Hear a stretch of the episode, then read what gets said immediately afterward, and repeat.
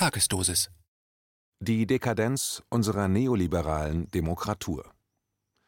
Ein Kommentar von Rainer Rupp. In unserer neoliberal verfassten Gesellschaft gibt es zur herrschenden Wahrheit keine Alternative. Aber die offiziellen Lügen stehen in immer krasserem Widerspruch zu der von den Menschen zu beobachtenden Realität. Deshalb vertraut in manchen EU-Ländern inzwischen die Mehrzahl der Bevölkerung nicht mehr ihren Regierungen und Medien. Diese versuchen im Gegenzug ihre Kritiker als Spinner oder Verschwörungstheoretiker zu diffamieren und auszugrenzen. Aber damit wird das Problem der Herrschenden nicht gelöst. Unsere sogenannte liberale weltliche Ordnung wird nicht erst seit der Corona-Krise in ihren Grundfesten erschüttert. Spätestens seit der großen Finanz- und Wirtschaftskrise 2008 verfolgen die elitären Globalisierungsgewinner in Wirtschaft, Politik, Wissenschaft und Medien mit ansteigender Panik, wie ihnen die Fälle davonschwimmen. Zunehmend verlieren sie nämlich das kostbarste Gut, mit dem sie ihre Herrschaft bisher legitimieren und festigen konnten, das Vertrauen der Bevölkerung und den Glauben der Leute, dass die gewählten Politiker für das Wohl des Volkes arbeiten. Heute blicken immer mehr Menschen hinter die bröckelnde Fassade der bürgerlichen Demokratie, die ihnen sozialen Ausgleich, Chancengleichheit, Gerechtigkeit und Suche nach Frieden lediglich vorgaukelt und das erschüttert das Staatsgefüge. Vor allem ist es die sich ausbreitende Dekadenz der korrupten politischen Eliten, die sich mit ihrem penetranten Dünkel längst unangreifbar über Gesetz und Moral wähnen, die für viele Menschen immer unerträglicher wird. Diese Fäulnis springt vor allem beim politischen Spitzenpersonal in der Regierung in Berlin ins Auge. Als Musterbeispiele dafür bieten sich die hinreichend bekannten Herren Andreas Scheuer, Minister für Verkehr, und Jens Spahn, Minister für Gesundheit, an. In einer noch funktionierenden Demokratie wären diese Leute und mit ihnen viele andere mehr längst nicht mehr in Amt und Würden. Wenn noch ein bisschen Anstand vorhanden wäre, wären sie schon lange von sich aus zurückgetreten, um der Entlassung durch den Regierungschef zuvorzukommen. Aber die ganze politische Kaste in Berlin ist so versaut, dass die Kanzlerin mit diesen beiden Witzfiguren weiter regieren kann, ohne dass ein Aufschrei der Empörung durchs Land geht und die selbsternannten Qualitätsmedien, die sich wegen ihrer angeblichen Funktion als öffentliches Kontrollorgan der Politik und Regierung gerne als vierte Gewalt aufplustern, versagen nicht erst seit gestern auf der ganzen Linie. Mit Wehmut kann man heute nur noch an die Zeiten zurückdenken, zu denen die freie Presse Ministern wie Scheuer und Spahn ihre Inkompetenz, ihr Versagen, ihre frechen Lügen und die gigantischen Schäden, die sie zu Lasten des Volkes angerichtet haben, so lange medial um die Ohren geschlagen hätten, bis sich die beiden Herrschaften in einem tiefen Loch verkrochen hätten. Aber Jens Spahn und Andreas Scheuer sind beileibe nicht die einzigen. Weitere Beispiele gibt es zuhauf, sogar auf Ebene der Bundesregierung. Da wäre zum Beispiel unsere katastrophale Landwirtschaftsministerin Julia Klöckner, die mit Nestlés Deutschlandchef in einem gemeinsamen Video für den heftig kritisierten Lebensmittelkonzern Schleichwerbung gemacht hat. Anstatt zurückzutreten, hat die Dame diesen und viele weitere Skandale und Skandälchen lustig hopsend durchgestanden. Sie hat nämlich verstanden, dass die eigentliche Macht, die Politiker Karrieren schafft und Geldbeutel füllt, nicht vom Volk oder Wähler ausgeht, sondern bei den Konzernen liegt. Aber auch das Volk hat das mittlerweile verstanden. Nicht umsonst kursiert der Spruch, wer glaubt, dass Volksvertreter das Volk vertreten, der glaubt auch, dass Zitronenfalter Zitronen falten. Und die Jungen lernen von den Alten. Als jung, dynamisch und käuflich hat nun auch der 27 Jahre alte CDU-Hoffnungsträger Philipp Amthor in den letzten Tagen von sich reden gemacht. Das vielversprechende Bundestagsmitglied hat nämlich neben seiner anstrengenden Arbeit als Volksvertreter für ein obskures US-Unternehmen gearbeitet und für das wiederholt Lobbyarbeit im Bundesministerium für Wirtschaft gemacht. Dafür hatte er einen Direktorenposten und ein Paket Aktienoptionen von dem Unternehmen erhalten. Das allein ist schlimm genug, aber das wahre Ausmaß der politischen Dekadenz zeigt sich in den Reaktionen von Amthors älteren Kollegen in der CDU-Fraktion, die den Emporkömmling und Hoffnungsträger der Partei nicht gerne fallen lassen möchten und alle möglichen Entschuldigungen für ihn finden, nach dem Motto, er ist eben noch jung und unerfahren und er habe ja jetzt dazugelernt. Mit anderen Worten, keine Angst, er wird sich nicht wieder erwischen lassen. Nicht zu vergessen in diesem Reigen ist die ehemalige Verteidigungsministerin Uschi von der Leyen, als der sogenannte Beraterskandal, in dem es um viele Hunderte von Millionen Euro geht, ihr um die Ohren zu fliegen drohte, wurde die Frau mit der Drei-Wetter-Taft-Frisur nach Brüssel weggelobt. In einem einzigartigen Machtgeschacher ohne demokratisches Mandat wurde sie an die Spitze der ebenso demokratisch nicht legitimierten EU-Kommission in Brüssel gehievt, die regelmäßig und ganz undemokratisch tief in viele Lebensbereiche der Bürger in den EU-Mitgliedsländern eingreift. Vor wenigen Tagen hat nun EU-Kommissionschefin von der Leyen von der CDU-CSU-SPD-Regierung einen Persilschein bekommen. Demnach lag die Schuld für die verschwendeten Hunderten von Millionen Euro unserer Steuergelder nicht bei der verantwortlichen Ministerin, sondern bei untergeordneten Schargen. Unverfrorener und dümmer geht es nicht. In ihrer Spitzenposition bei der EU ist die von der Leyen in guter Gesellschaft, denn dort sind zwei Top-Positionen sogar mit rechtskräftig verurteilten Kriminellen besetzt.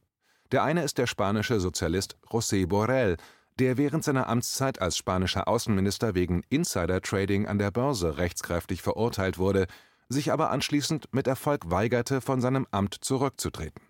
Herr Borrell ist nun der Chef der EU-Außenpolitik. Wir sehen, die politische Dekadenz ist nicht auf Deutschland beschränkt. Die andere Kriminelle an der EU-Spitze ist die mit vielen Lorbeeren zur Chefin der Europäischen Zentralbank EZB gekürte Christine Lagarde.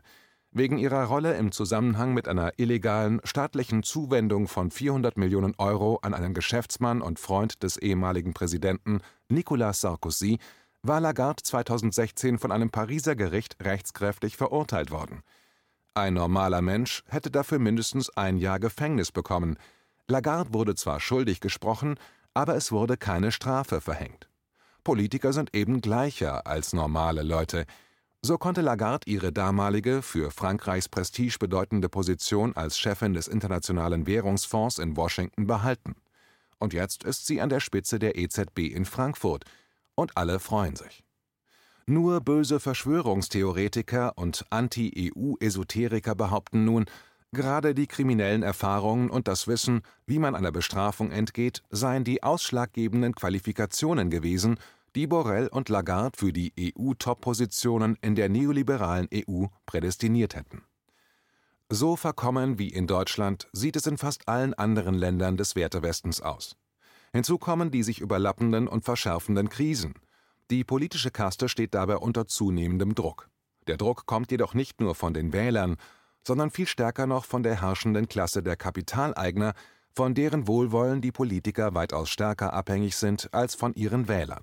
Die herrschende Klasse befürchtet, dass ohne eine zündende Idee, die von der Masse der Bevölkerung mitgetragen wird, die wirtschaftlichen, politischen und gesellschaftlichen Strukturen aus den Fugen geraten und es für sie zu unkontrollierbaren und katastrophalen Veränderungen kommen könnte, wie zum Beispiel zu einer Umverteilung von oben nach unten durch eine Vermögenssteuer. Aber die politischen Parteien und ihr Personal, auf die die Kapitaleigner setzen, sind verbraucht, korrupt und verkommen. Seit der Krise, die 2008 begann, war die politische Kaste in Deutschland und im gesamten Wertewesten unfähig, neue Ideen oder Konzepte zu entwickeln, um die immer tiefer werdende Kluft zwischen dem Kapital und den arbeitenden Massen zu überbrücken, was natürlich die Gesellschaft als Ganzes destabilisiert hat. Der Grund für dieses Versagen liegt darin, dass in der politischen Kaste bis heute niemand gewagt hat, am neoliberalen Konsens zu rütteln, der eine Einkommensumverteilung zum Tabu gemacht hat. Aber eine Politik des Weiter so führt erst recht gegen die Wand. In dieser verzwickten Situation greifen die Politiker zunehmend auf den Ratschlag des Luxemburger Politikers Jean-Claude Juncker zurück.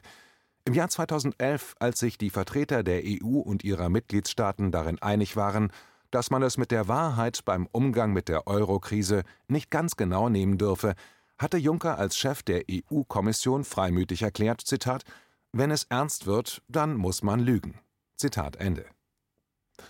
Seither ist unzweifelhaft, dass die Lage für das politische Kastenwesen sowohl in Deutschland als auch im ganzen Wertewesten noch sehr viel ernster geworden ist. Und deshalb kann man mit Sicherheit davon ausgehen, dass auch entsprechend sehr viel mehr gelogen wird. Allerdings hat sich dadurch inzwischen eine Situation ergeben, in der die offiziellen Lügen in immer krasserem Widerspruch zu der von den Menschen zu beobachtenden Realität stehen. Aber für eingefleischte Neoliberale wie Kanzlerin Merkel gibt es keine Alternative zum herrschenden System. Folglich können auch keine anderen Meinungen zugelassen werden, denn diese würden nur die Köpfe verwirren, ohne irgendetwas Positives zu bewirken. In unserer postdemokratischen Gesellschaft, die inzwischen auch als Demokratur bezeichnet wird, ist daher die traditionelle investigative Presse, die einst die Regierungspolitik kritisch hinterfragt hat, längst verstummt. Aus angeblich gesellschaftlicher Verantwortung für die Stabilität des Staates, so lautet das Narrativ, sind die Mainstream-Medien daher zu Sprachrohren der Regierungspolitik geworden, die nur noch die offiziell zugelassenen Wahrheiten verbreiten. Denn sonst besteht die ernste Gefahr, dass andere Meinungen, und das befürchten Politiker und Medien gemeinsam, den gesellschaftlichen Zusammenhalt gefährden und Chaos fördern. Mit anderen Worten, es geht ihnen darum, die Bevölkerung zu schützen. Zu schützen vor der ungeschönten Wahrheit über Ausbeuter und Ausgebeutete bzw. vor dem Aufzeigen von Alternativen zum herrschenden neoliberalen Narrativ. Das Wort Lügenpresse kommt also nicht von ungefähr. Diese Entwicklung hat ihren Preis. Wie bereits eingangs gesagt, die herrschende Klasse der Kapitaleigner und ihre Vertreter in der Regierung, in den Parteien, den Medien und in der Wissenschaft haben ihr kostbarstes Gut, mit dem sie ihre Herrschaft bisher legitimieren und festigen konnten, nämlich das Vertrauen der Bevölkerung, weitgehend verloren. In einer Umfrage zur Glaubwürdigkeit und Unabhängigkeit von Medien in Deutschland aus dem Jahr 2019 gaben mehr als ein Viertel, 26 Prozent der Befragten, einer IFAG-Umfrage an, dass es, Zitat, voll und ganz zutrifft, dass die Medien in Deutschland lediglich Sprachrohr der Mächtigen sind. Zitat Ende. Für weitere 25 Prozent traf dies nur teilweise zu. Folglich glaubten mehr als die Hälfte, 51 Prozent, den öffentlichen und den Konzernmedien entweder gar nicht mehr oder nur noch teilweise. Dem Satz, Zitat, die Medien und die Politik arbeiten Hand in Hand, um die Meinung der Bevölkerung zu manipulieren, Zitat Ende, stimmten 45 Prozent der Befragten entweder voll und ganz oder teilweise zu. Allerdings hat ausgerechnet die Bundesregierung dank der Corona-Krise und trotz ihrer massiven Fehler viel an verlorenem Vertrauen in der Bevölkerung wieder gut gemacht. Im Vergleich zu der Zeit vor der Corona-Krise, wo nur noch 45 Prozent der Befragten der Bundesregierung vertraut hatten, lag der Wert im Mai 2020 um sagenhafte 19 Prozentpunkte höher, bei knapp unter zwei Drittel, so hoch wie seit 2012 nicht mehr. Nach einer EU-weiten Umfrage vom November 2019 vertrauen nur noch 57 Prozent der Bevölkerung der 28 Mitgliedstaaten den Nachrichten im Radio, 49 Prozent denen im Fernsehen und 46 Prozent den Printmedien. Und eine aktuelle Umfrage aus Großbritannien hat ergeben, dass dort nur noch 28 Prozent der Menschen den Nachrichten in den öffentlichen und privaten Konzernmedien vertrauen. Das ist einer der niedrigsten Werte weltweit. Selbst die altehrwürdige BBC, die hierzulande von den sogenannten Qualitätsmedien gerne als Hort der Wahrheit zitiert wird, ist von dem tiefen Misstrauen der britischen Öffentlichkeit wegen Meinungsmanipulationen in den Medien betroffen. Aber was sollen die Herrschenden tun, wenn die von Regierung und Medien als unanfechtbare Wahrheiten verbreiteten Geschichten als Lügen entlarvt werden? Oder wenn zur herrschenden offiziellen Meinung alternative Erklärungsmuster oder Problemlösungen angeboten werden? In den Zeiten, in denen die Bundesrepublik Deutschland noch eine funktionierende bürgerliche Demokratie hatte, wurden in solchen Situationen die Alternativen zu Regierungsmaßnahmen aus möglichst vielen Blickpunkten stets breit in den Medien ausdiskutiert. Diese Debattenkultur ist verschwunden.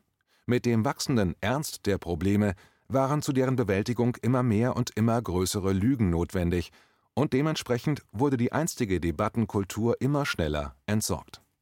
Zugleich ist das regierungsoffizielle Lügengespinst, das sich Informationspolitik nennt, immer dichter geworden. Und wer heute wagt, dagegen aufzumucken, Wer sich seine eigene Meinung bildet und dann noch so unverschämt ist, diese zu verbreiten, dem droht wie im Mittelalter die Exkommunikation. Damals wurden Ketzer aus der Gemeinschaft der Rechtgläubigen ausgestoßen, als vogelfrei erklärt und verbrannt, wenn man ihrer habhaft werden konnte. Heute ist die Methode, mit der die offiziellen Lügen als einzige Wahrheit durchgesetzt werden sollen, weniger grausam, aber sie sind immer noch recht effizient, um Leute zum Schweigen zu bringen. Mit der Abstempelung der Andersdenkenden als esoterische Spinner, als Verschwörungstheoretiker, als Rechte oder gar als Nazis werden Kritiker in einem aufwendigen Propagandafeldzug öffentlich diffamiert und gesellschaftlich geächtet. Damit wird das Ziel verfolgt, dass sie möglichst ihren Job verlieren oder niemand mehr wagt, sie zu interviewen und sie so aus dem öffentlichen Leben verschwinden, nicht mehr gehört und gesehen werden. Diese Hexenjagd macht aktuell nicht einmal mehr vor international hochgeachteten Wissenschaftlern im Fachbereich Virologie Halt. Wenn sie der offiziellen, allein richtigen Wahrheit widersprechen, werden sie geächtet, verleumdet und diffamiert, wie jüngste Ereignisse zeigen.